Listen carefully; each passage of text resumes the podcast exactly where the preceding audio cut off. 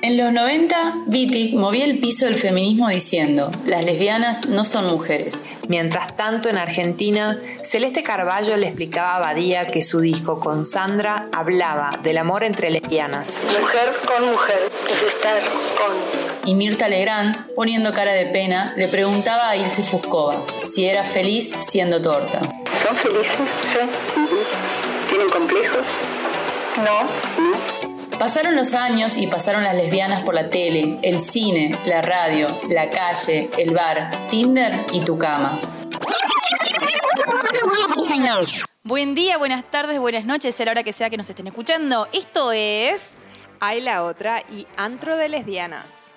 En este episodio tenemos una edición muy especial, colaborativa, entre dos podcasts tucumanos lesbianos. Bueno, acá estamos Milagro, quien les habla, y Mariana de Antro de Lesbianas, de esa experiencia lésbica de podcast que, empezamos hace un tiempo.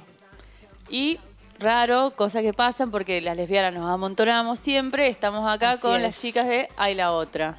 Toma poco. Y bueno, nos presentamos también chicas, ¿o no? Bueno, ¿quién les habla? Lourdes Vides. Camila Díaz Paz. Y Sabri Pascual. Nosotros sí tenemos apellidos, ¿no? Para. no empecé. claro, es que es muy largo, me aburre. No, es muy largo mi apellido, entonces siempre uso RF, pero Mariana Rodríguez Fuente y. Milagro Mariona. Ahí está. Nombre, apellido, Instagram, todo. Celular, 381. Y bueno, nada, en este podcast de qué vamos a hablar, con qué empezamos, con qué arrancamos este podcast. Podríamos empezar eh, recordando que fue 17 de mayo. Este lunes fue el Día contra la Discriminación por Identidad de Género y Orientación Sexual, que la verdad que para mí, en toda mi trayectoria de, militancia fue una de las fechas donde más posteos en redes sociales y más actividades he visto. Así que nada, como que está buenísimo poder hablar un poquito sobre eso. De hecho, la Miri sigue robando como una campaña que hizo hace 10 años. Mira, la volvió a usar. ¿De qué era esa campaña? La volví a usar. No, bueno, era una campaña en donde había muchas frases negativas, donde decía no sé, eh, me dijiste que, que, no me mostrara porque era torta, me dijiste que no me acercara a ella porque era lesbiana, me dijiste que a los de mi clase había que matarlos. Bueno, eran muchas frases negativas que obviamente esto tenían como un contexto hace 10 años atrás que a nosotras sí nos había movilizado. Eh, en ese momento militábamos con una organización llamada Cruzadas, nos seguimos robando con eso. Y bueno, nada, lo usé para un par de, publicaciones en las redes sociales porque bueno, sorry. Bueno, evidentemente sigue significando esto algo para la gente para que siga. Sí, además el dato que te estás olvidando, amiga, es que las frases eran parte de una poesía de Val Flores. ¿Puede ser? Sí una intervención en realidad que, hizo Val Flores, que es una eh, lesbiana eh, militante de Fugitivas por el Desierto, una de las primeras organizaciones lesbianas. Acá vamos a, vamos a ir como... Me encanta, me encanta que vamos a salir todas cultas históricas. Lesbianas históricas. Eh, que bueno, fue en realidad eso fue hecho para el 28 de junio de, de, algún año, no sé, creo que fue 2010, en donde, bueno, también el 28 de junio, otra fecha que reivindicamos dentro del colectivo. Así que para mí sigue vigente, para mí son frases que todavía siguen pasando lamentablemente, más allá que hoy también un poco que estamos como festejando de que, nada, no estamos en el closet, estamos acá hablando sobre lesbianismo en Spotify. Y que seguía súper abierto el antro, súper abierto el antro de lesbiana. Re, re, que nosotras pensábamos que no, y a los dos días fue como, ah, pará, pero hay otro podcast que, que también es de lesbiana. y debajo de los ladrillos. Estábamos hablando del 17 de mayo. Entonces, ¿qué pasó el 17 de mayo? Le contemos a las personas que nos están escuchando, a las chicas, chiques. Eh, ¿Por qué es importante el 17 de mayo? Porque como toda efeméride se construye en base a algo que sucedió históricamente y fue que el 17 de mayo de 1990 1990, gracias, gracias Martita. Em, lo que hizo la Organización Mundial de la Salud, ese vestigio que aún todavía tira ahí como pauta sobre lo que sí y lo que no, eh, lo que hizo fue eh, sacar, eh, así literalmente, borrar de los manuales de psicología em, la homosexualidad como una patología o una enfermedad mental. Es algo por lo que hoy nos podemos alegrar mucho, pero yo igual tengo mis recelos con la Organización Mundial de la Salud porque eh, se llevó, tardó como 10 o 20 años más que consideren eh, sacar la disforia de género, que es a lo que, con lo que se intentaba diagnosticar eh, una identidad de género trans eh, hasta hace nada, nada, digamos, Claro. básicamente. Entonces, eh, pensar que no hace tanto tiempo, o sea, pensemos que a partir de la década de los 90 y después la repercusión, como vieron que va llegando como nada, con un letargo, cómo va llegando eso a los marcos normativos y legislaciones de cada estado, cada país, eh, recién se empezó a pensar que la homosexualidad no era una enfermedad mental. Mucho para contar de eso, porque acá en, en- en la charla de pasillo todas hemos pasado por psicólogos eh, con la esperanza paterna, materna de ser curadas. O sea, llevándome por lo que me estás diciendo, ¿alguna sufrió alguna situación, digamos, de discriminación por ser lesbianas? A mí me pasó de que, mm, nada, mi, mamá, salgo del closet con mi mamá y me dice, bueno, como que quería que empiece el psicólogo, pero para que tenga como alguien, una contención, digamos. Entro al psicólogo, todo bien, le cuento. Me dice, bueno, salí ahora un segundo, eh, que entre tu mamá. Entra mi mamá y le saca un rosario, pela rosario sobre la mesa y le dice que él iba todos los fines de semana a misa.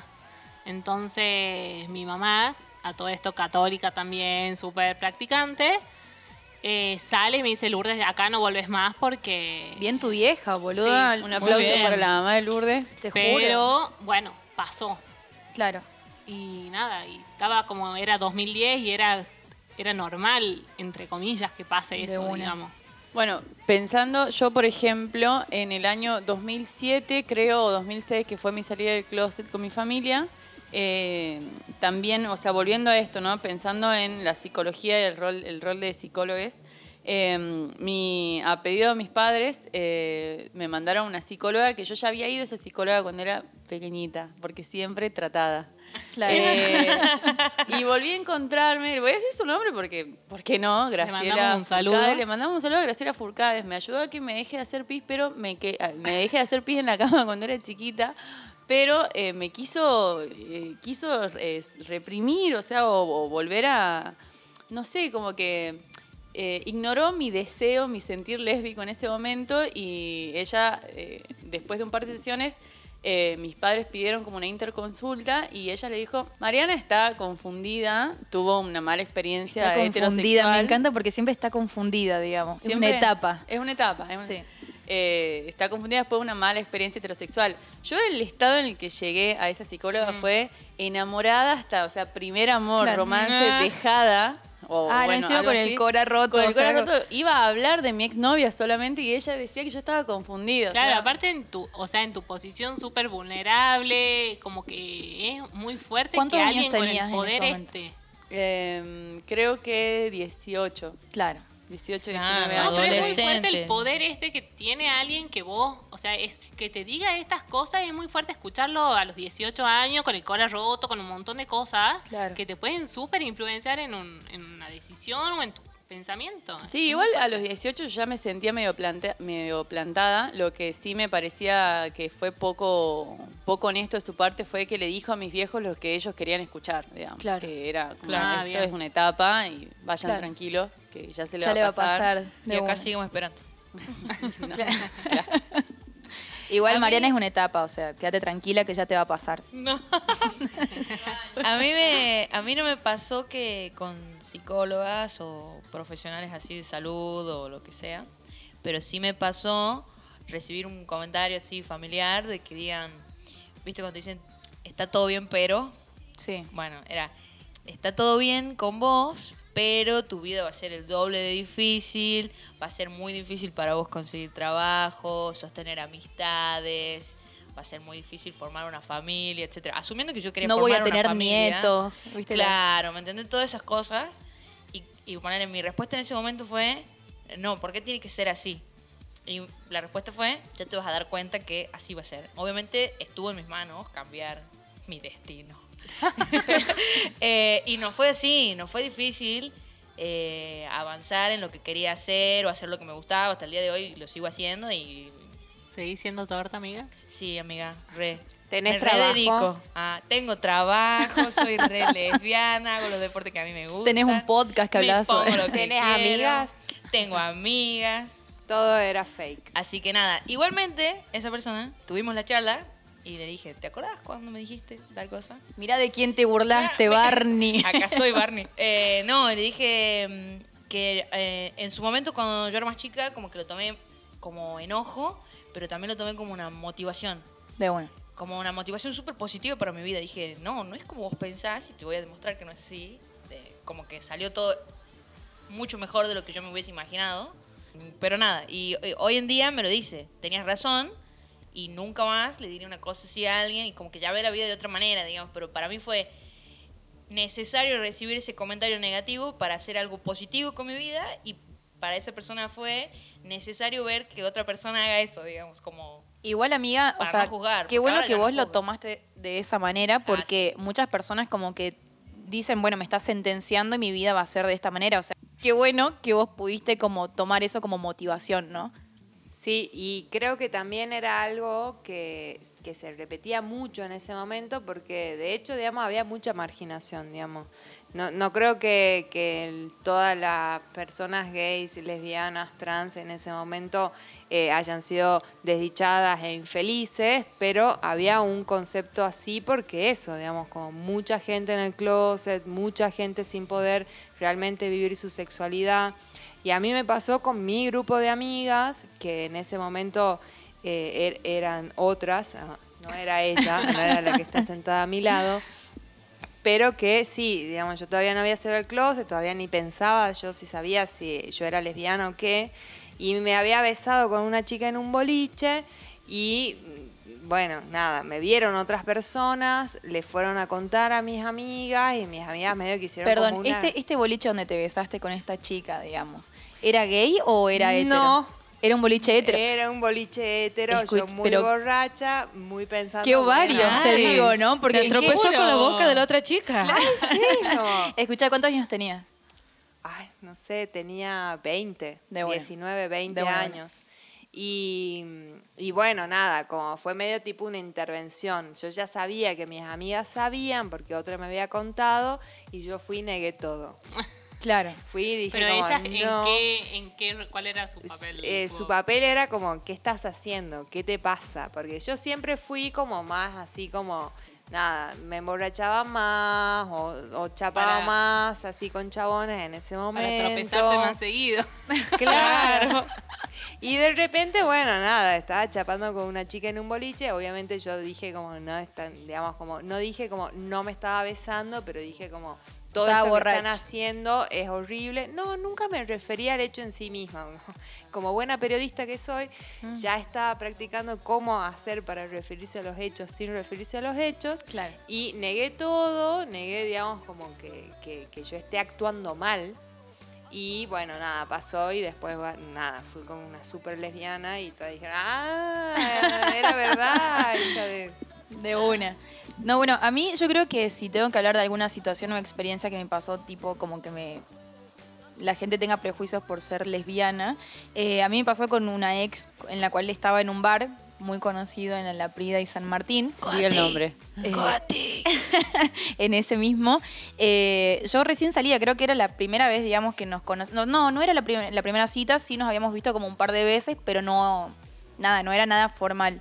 Y la cuestión es que, aparte, ¿con qué tupé hoy en día, me entendés? La cuestión es que eh, estábamos ahí sentadas y me acuerdo que yo tenía, no sé, 17 años eh, y fue como tipo darle un beso, pero un pico, chicas, ni siquiera es que estaba besándome así como con toda la emoción del mundo.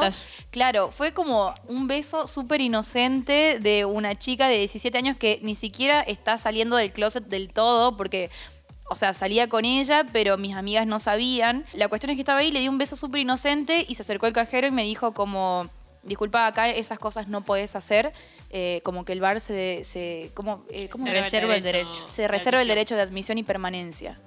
Yo quedé como, ¿qué me estás diciendo? Entonces, como que nada, en ese momento no tenía las herramientas que quizás puedo tener hoy en día para plantarme y decirme como, ¿qué me estás diciendo? O sea, ¿A ustedes le ha pasado de de repente, no sé, que las corran en algún lugar?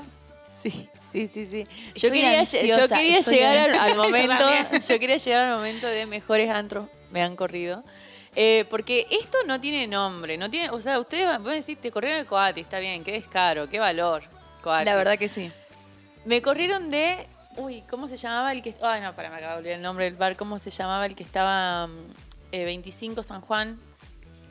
Bigote. Me, no. no, pará, pará. me corrieron de bigote. Me corrieron de bigote. Pero debes ser la única persona en Tucumán que la corrió. Claro, Te juro ¿por que qué? sí.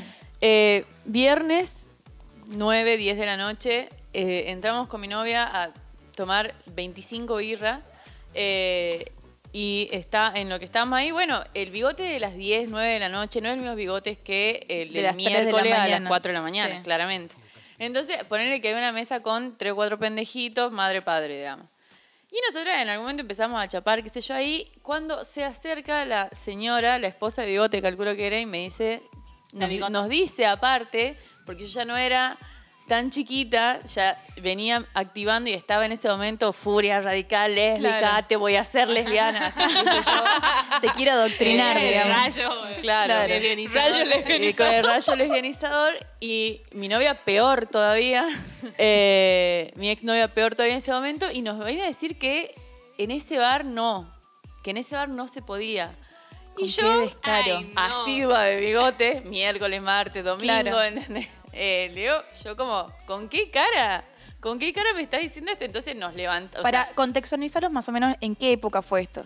em, 2010. De una. Igual sea la época que sea. No, bueno, bigote, pero estaba- Nunca estaba fue todo sí. aceptado. Claro, claro. De una. Claro, no Sí. fue un lugar para ir a comer pastas, digamos. Entonces, un De una. domingo. No vas a ver un espectáculo ahí. Claro. Bueno, Eh, eh, y nada, no- nos, di- nos vino a decir eso, nosotras nos fuimos como, "Ra, ra, ra, ra", como Claro. toda borracha y vociferando, no alcanzó ahí, como que la loca se fue como, bueno, bueno, chicas, no sé, se fue como no hagan tanto quilombo. No conforme nos levantamos y fuimos a seguir bardeándola en la, en la barra. Eh, yo me acuerdo que en algún momento esbocé como, y el INADI las voy a denunciar. INADI, como, siempre la carta del INADI que no Claro. te sirve para nada finalmente, pero bueno.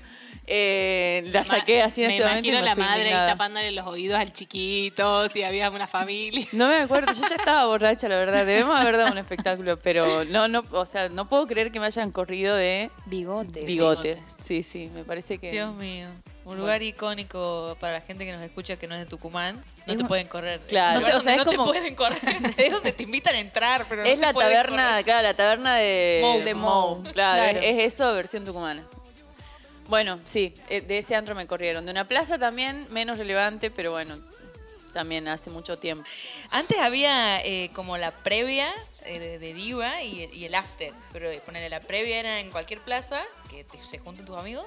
Y el after era en la Plaza Independencia. Entonces venían caminando todo el mundo por la Rivadavia y se sentaban en los banquitos. Es de la verdad, no me estaba acordando de eso. Lo Yo no tenía me súper de mi memoria. No viví, me, siempre me tuve ¿No? que ir de taxi, de, taxi de diva como volcada. de- Te mandaban en el taxi a vos. me subían al taxi y me mandaban, claramente.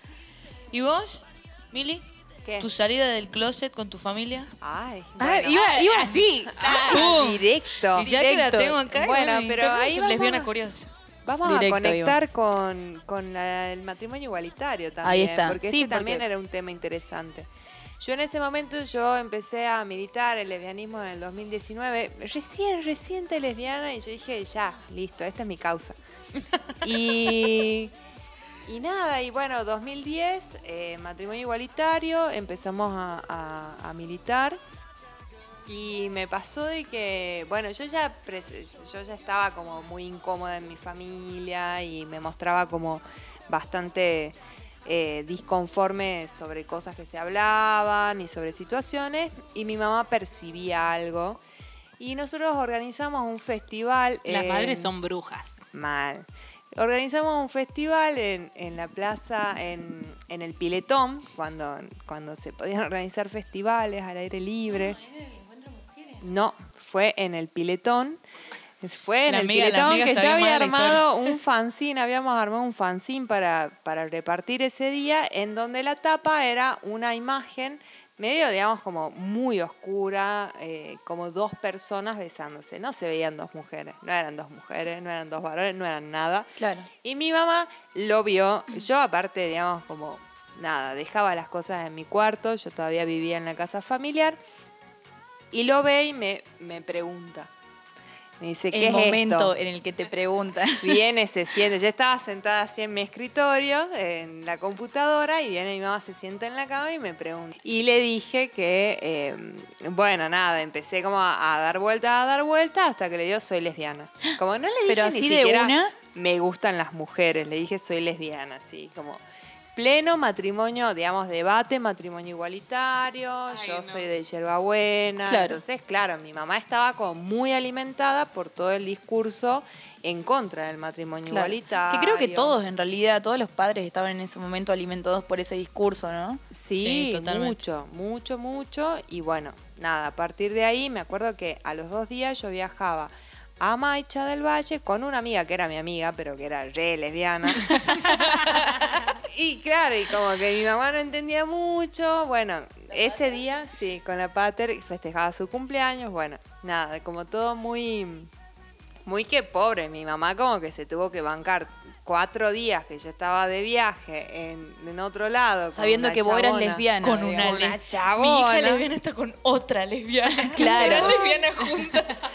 ¿Qué es eso? Bueno, nada, sí, sí me acuerdo, digamos, como eso, también el mismo discurso de mucha angustia, pensar como en mi futuro, como bueno, pero vas a ser feliz, como toda esta cuestión de, nada, como, ¿qué, qué, qué va a pasar con vos? Como muy poca claridad. Claro. Y de ahí como un camino que, que la verdad, digamos, hoy en día mi mamá, de hecho, el 17 de mayo compartió una publicación en su Instagram, Ah, me mirá. etiquetó, como que... Claro. Sí, fue un camino. Fue muy difícil porque eso, como que yo iba, yo ya por suerte también me pasó eso. Cuando yo voy a decirle soy lesbiana, tenía mucha información para hablar con ella, Claro. para tranquilizarla, pero era, yo le llevaba información y después leía la gaceta y era como, nada, no, pero acá dicen de que los homosexuales violan a los niños, ¿cómo es Claro. eso?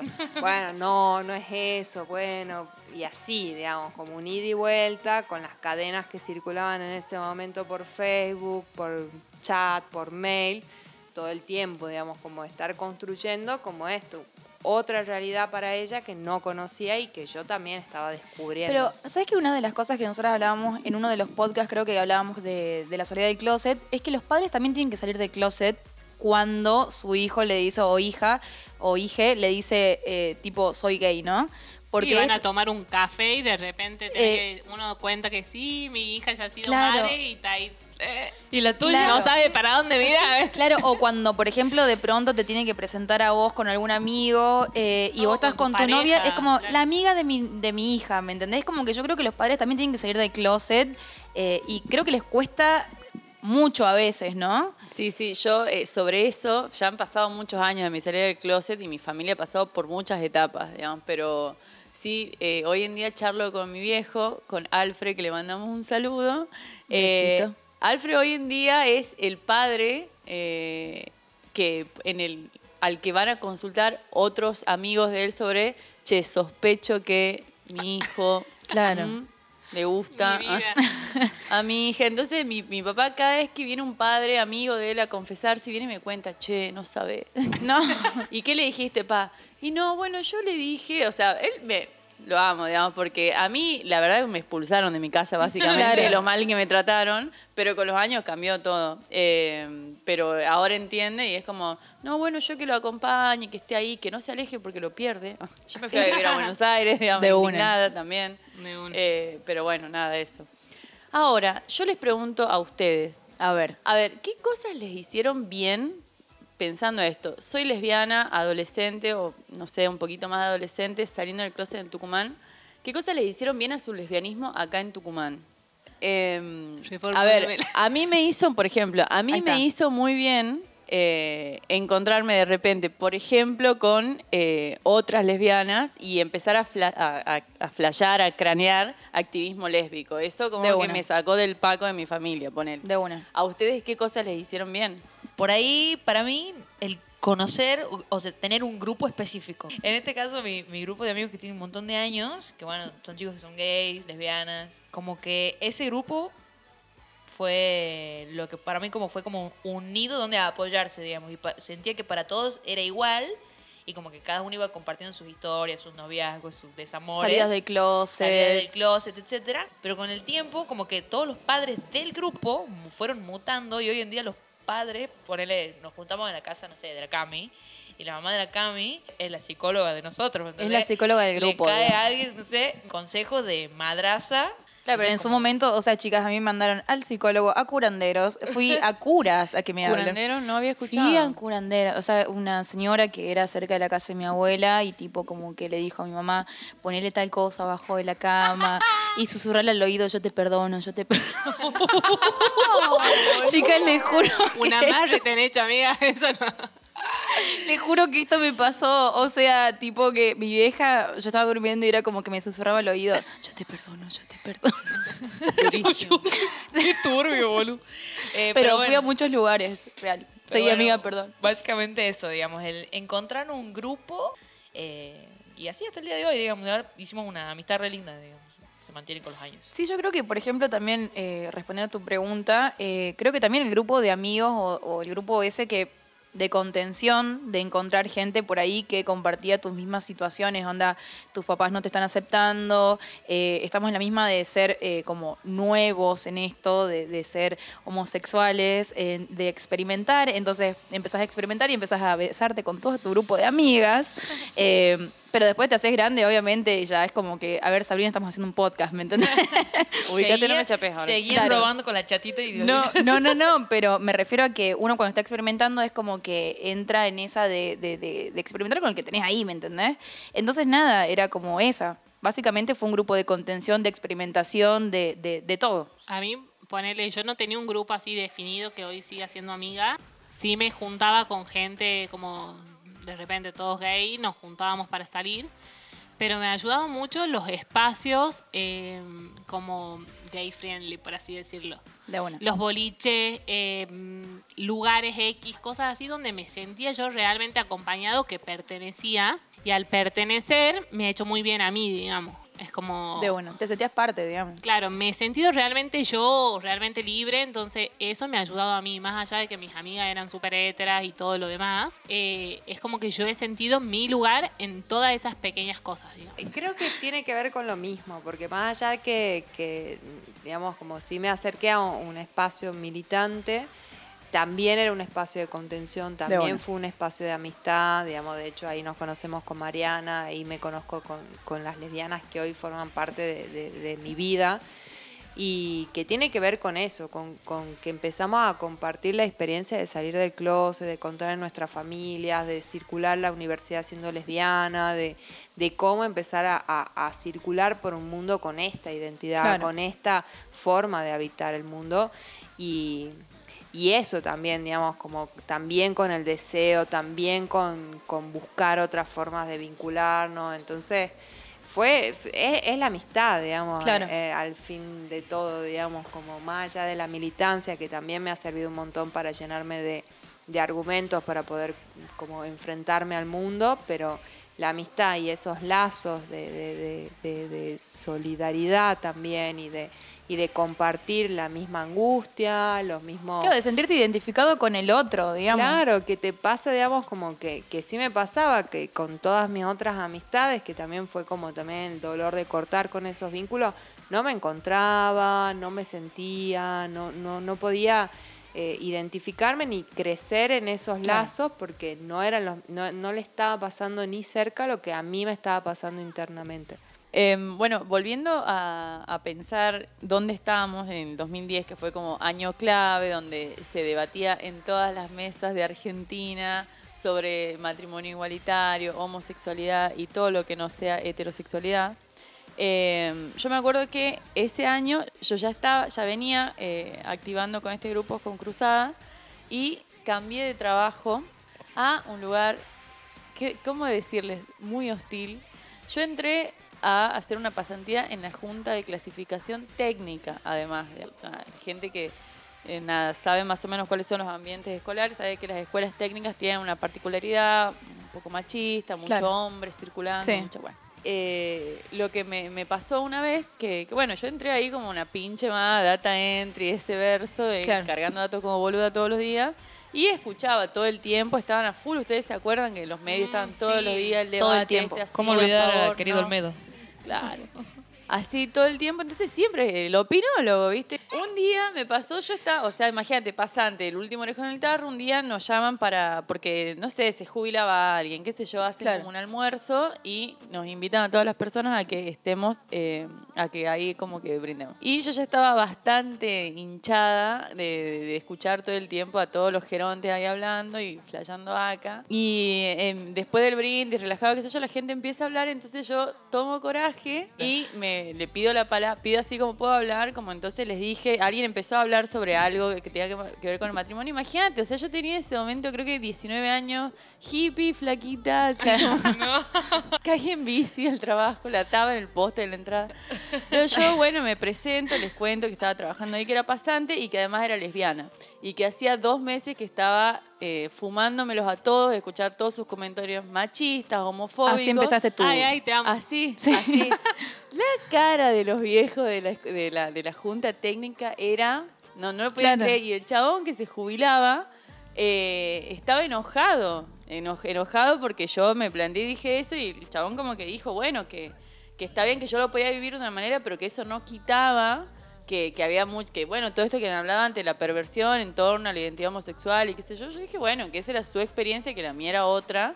Y que no nada. sabe de bien que le estoy pasando, ¿eh? que me- de todas formas me parecía que era Claro, que aparte, señor, esas cosas pasan en toda la familia desde siempre, o sea, no me venga acá. Claro, bueno, entonces nada, esa fue como ahí, como una gran salida del closet y nosotras con las chicas siempre hablábamos como, che, boluda, nunca terminé de salir del closet, como todos los días te subí al bondi, soy lesbiana, mínimo. Como Claro. Algo así, Es que ¿entendés? Como sí. siempre así. Eh, y esto fue como, bueno, temblando, ese día me fui indignada, mi coordinadora me agarró y me dijo, bueno, estuvo muy bien. ¿Bien? bueno, nos vemos mañana. Nos vemos, nos Claro. vemos en... Sí, sí, tranqui, así como incomodé a todo el mundo. Yo estaba muy nerviosa y bueno. No sé por qué la gente tiene la necesidad de indagar en la vida sexual o en la orientación sexual de la gente homosexual solamente. O sea, nadie te pregunta vos con quién estás, si estás de novia, si no estás de novia, no. Tiene la necesidad de cuando sos homosexual. Es que en ese momento para mí era muy sanador eh, pararme eh, como delante de mucha gente y soy lesbiana, digamos, como para mí eso me, me hacía bien, no sé, era, algo- era como una terapia, digamos, no sé. De una. Entonces no, no lo vivía a eso tan traumáticamente, digamos. Claro. O sea, estaba, tu 2010 era saliendo del closet frente a todo tu laburo en ese momento. ¿Cómo fue tu 2010, Mili? ¿Dónde, Bueno. ¿Dónde estabas ubicada vos como lesbiana en el 2010? 2010 O no como lesbiana. O no como lesbiana, era claro. esto de estar saliendo del closet, eh, digamos, como pasando ese momento, fue abril, oh, fue abril. ¿Se Cuando acuerda? le cuento a mi mamá, sí, porque fue el cumpleaños de mi amiga. Le cuento a mi mamá, toda mi, y el resto de mi familia no sabía. Y empieza, bueno, como más fuerte el debate en Tucumán sobre matrimonio igualitario y nada, como que mis hermanas, que criadas, digamos, como en un ambiente donde todo el mundo estaba en contra, en contra. Entonces, cada, cada almuerzo familiar era como salía el tema, porque salía el tema siempre, y siempre en contra, en contra, en contra, y yo ahí como calladita, porque a pesar de que soy como una asidua militante, comunicadora, todo, como en mi familia no. Claro. en mi familia con mi mamá sobre todo. Y eh, de repente mi mamá empieza a defender el matrimonio igualitario delante Ah, mirá. de mis hermanas. Como con lo que podía. Pero tu mamá ya sabiendo que vos y tu amiga eran lesbianas, digamos. que yo y mis amigas éramos lesbianas. Claro, y sabiendo de que, bueno, que yo tampoco me iba a poner ahí a defender porque ya demasiado me estaba como pasando como aceptar, digamos, como todo lo que a mí me estaba pasando.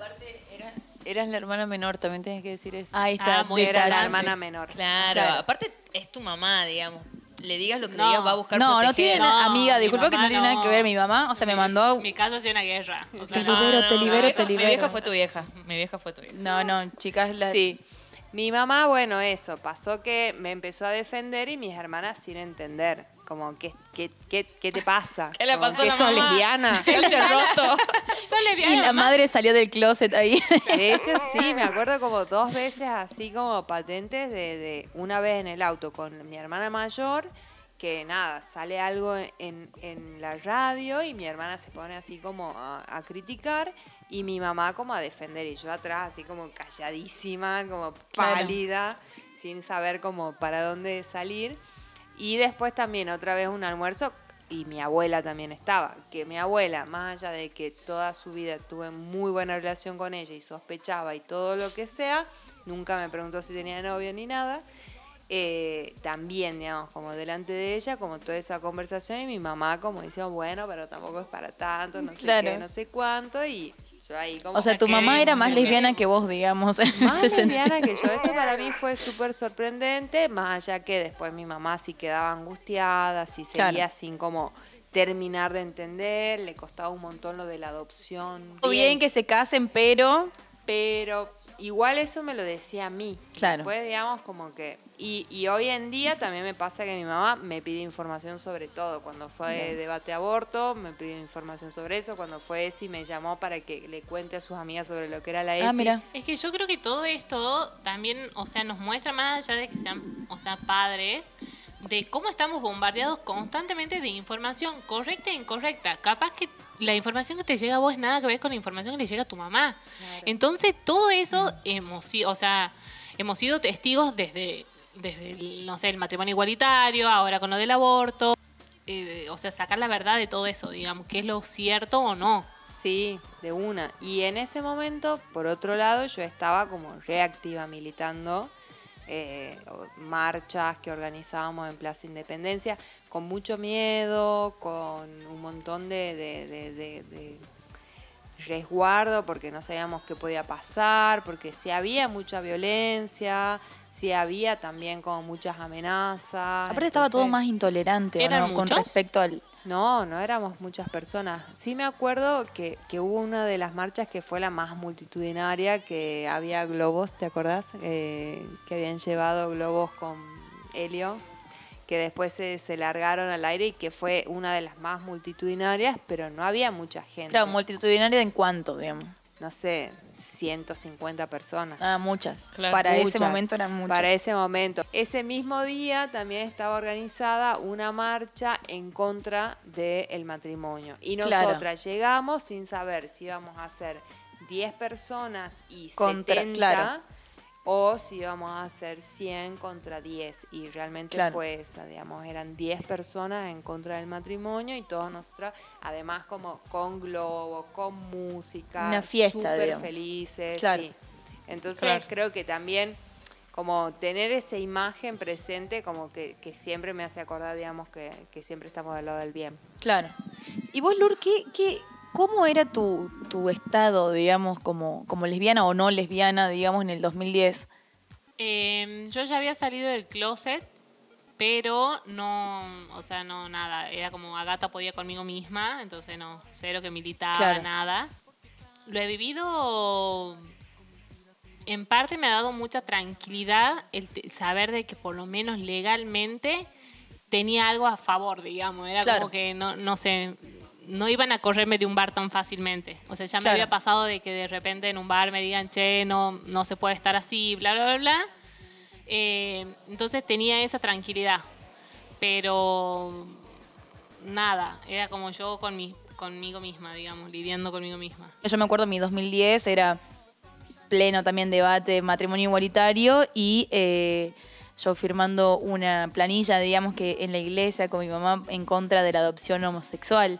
O sea, y yo en ese momento, si bien tenía mis dudas y todo eso, era como que era una forma de dejarla a mi mamá tranquila, ¿no? Porque mi mamá también estaba teniendo dudas sobre mí. Pero era una forma de dejarla tranquila, como, mirá mamá, estoy haciendo las cosas bien, te lo juro. Y era como esta cuestión de cómo cambia y cómo es de diferente cada realidad.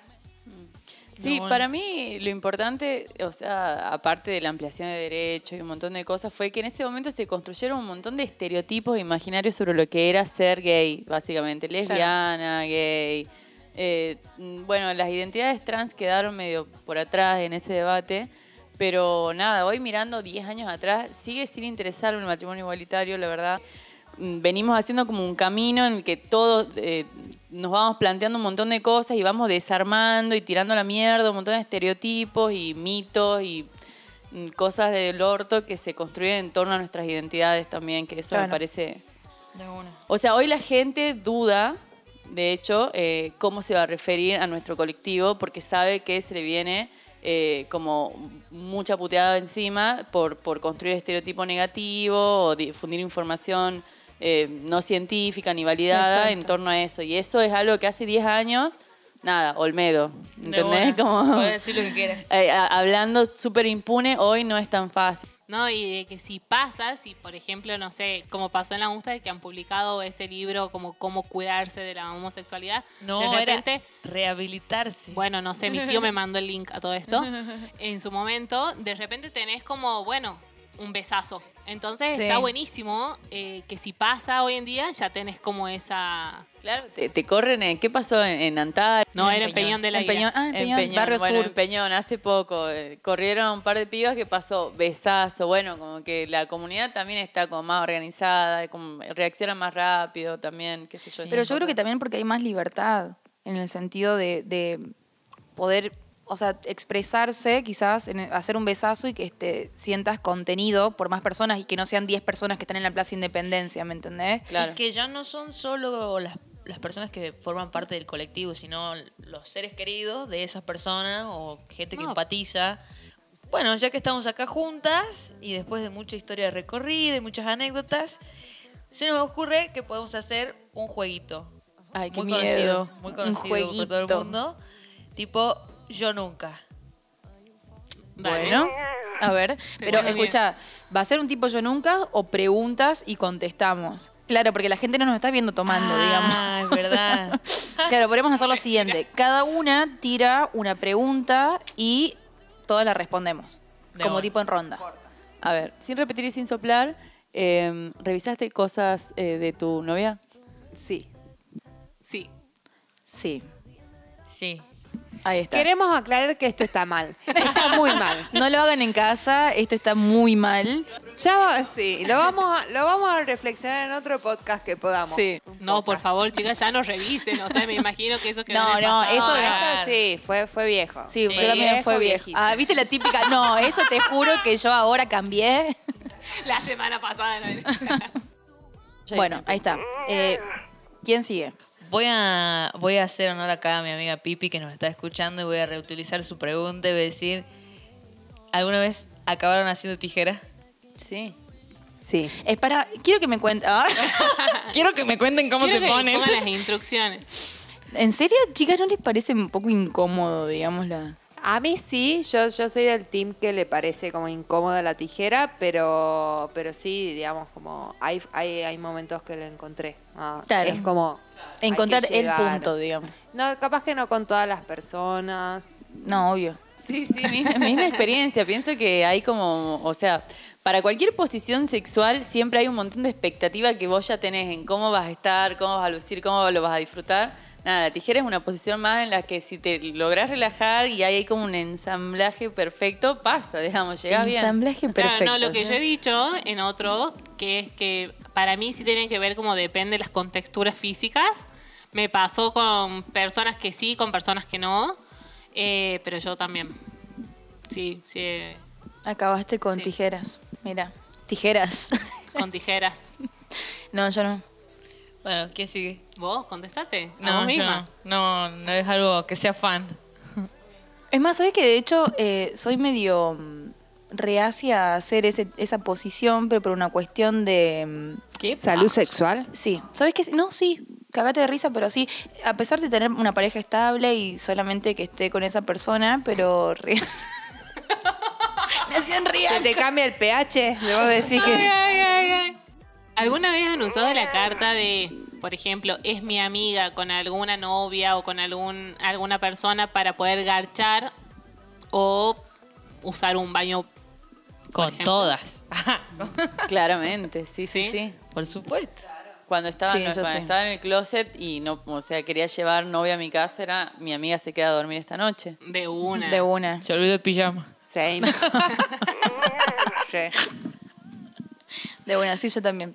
Hay, hay una cuestión que tiene que ver con nuestra sexualidad, que digamos como que lo que hemos conocido antes de coger con una chabona es eh, porno.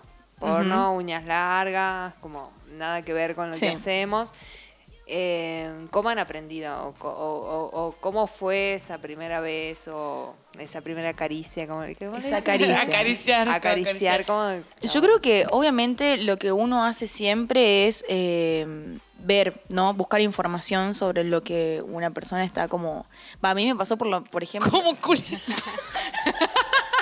O sea, yo real es como que no tenía Sí, en la idea práctica. qué estaba haciendo, como que me dejaba llevar y, ah, mira, todo tenía sentido. Esto de, de esto me estaba perdiendo. Y nada, y de ahí De seguís- una. seguís Y bueno, y, y mientras incursionando. va- claro, seguís incursionando y mientras van pasando las relaciones y las personas. Te y vas. aparece- ah, esa no la sabía. Te iba Es incorporando. que un truco. sí, yo creo que sí. A mí me pasó que Con esta cuestión de la tijera, ¿no? Como que la Claro. tenemos reinstalada y es como, conozco muchas mujeres, muchas lesbianas que es como, la tijera Sí. no, y es como, De una.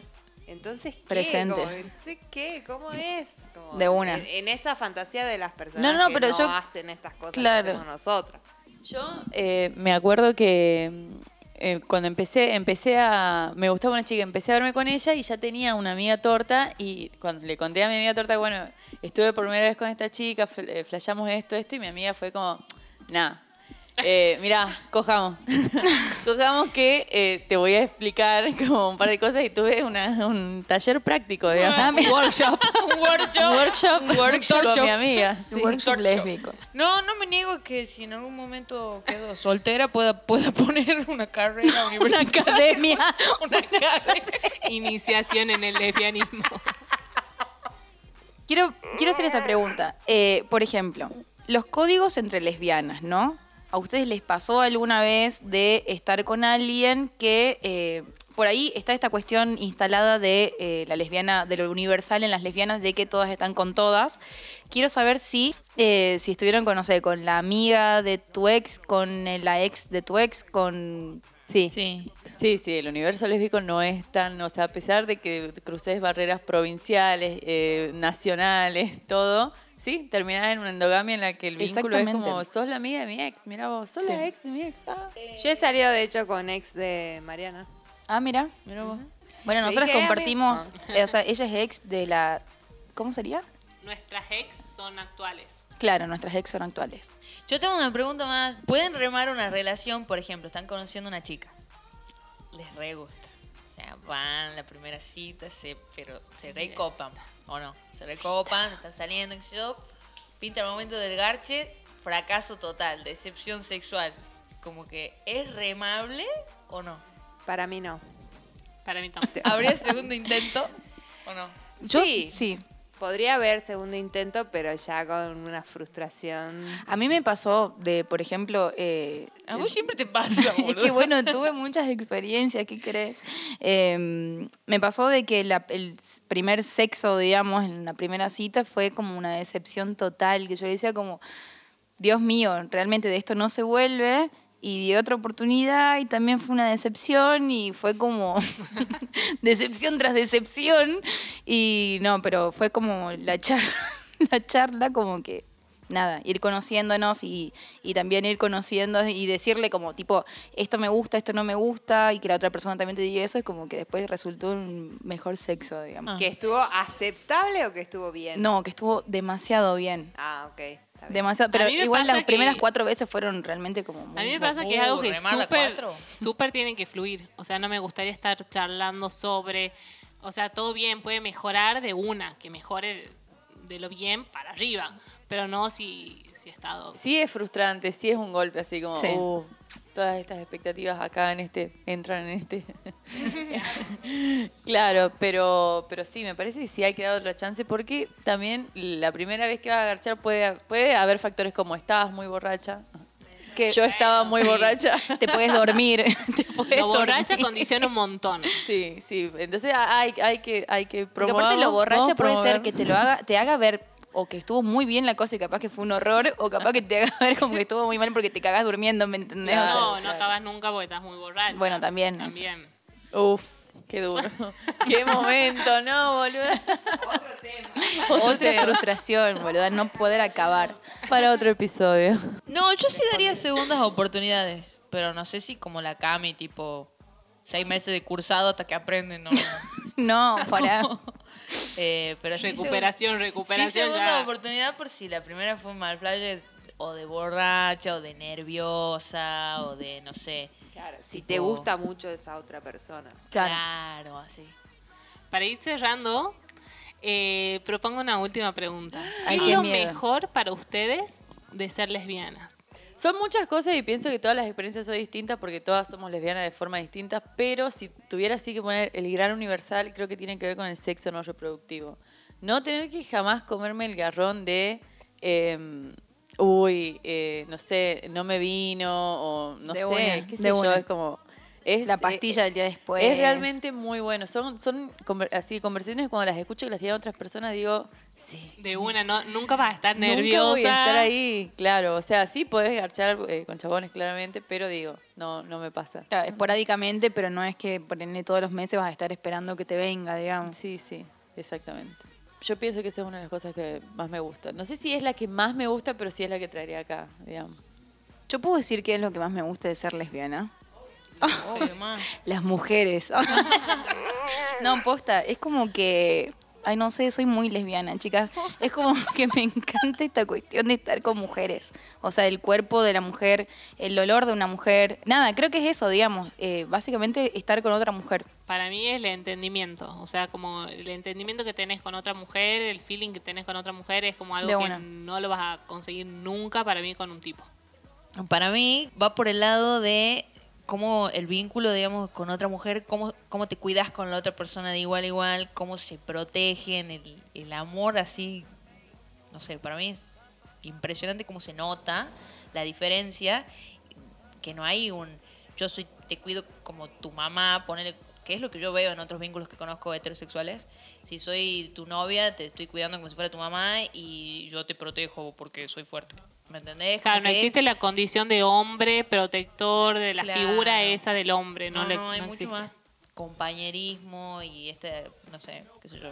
Sí, yo pienso también que a mí lo que el lesbianismo me permitió fue como expandir mucho más el deseo y, y las posibilidades, digamos, como en tanto a los cuerpos, en tanto a mi propio cuerpo, en tanto pensarme yo mi cuerpo que no es tan hegemónico dentro, digamos, del mercado de los cuerpos, como eh, mm, creo que eso me ha permitido, digamos, más allá de- del hecho de vincularme con, con otras mujeres o con otros cuerpos femeninos, como me ha permitido también como pensar todas las otras posibilidades que existen, con mujeres, con travestis, con maricas, con mis amigas, con, no sé, digamos, como que me ha abierto la cabeza un montón, entonces como que y que pasado, digamos, como por relaciones en donde estuve mucho tiempo y que también he generado ese vínculo como de, de muchísimo acompañamiento, de mm, sororidad, de eh, cuidados también, que no son los mismos cuidados que por ahí veo en otras parejas heterosexuales, de entendimiento y que eso también como trasladado también a, a- a mis amigas, a mis amistades y a las personas con las que elijo vincularme y que todo eso atravesado por el lesbianismo. Bueno, hasta acá llegamos con el episodio de hoy, que fue una colaboración con las chicas de Antro de Lesbianas y hay la otra. Esperemos que les haya gustado. Esperemos que les haya gustado esta fusión. Eh, bueno, nada, muchísimas gracias entonces a las personas si es que llegaron hasta acá del podcast. Eh, gracias por haber escuchado. Y bueno, vamos a decir los Instagram, los dos Instagram. Arroba antro de lesbianas nos encuentran por Instagram. Claro, y arroba y la otra también nos encuentran a nosotras. Así que nada, esto fue esto. Esto, Ser lesbianas. y antro de lesbianas.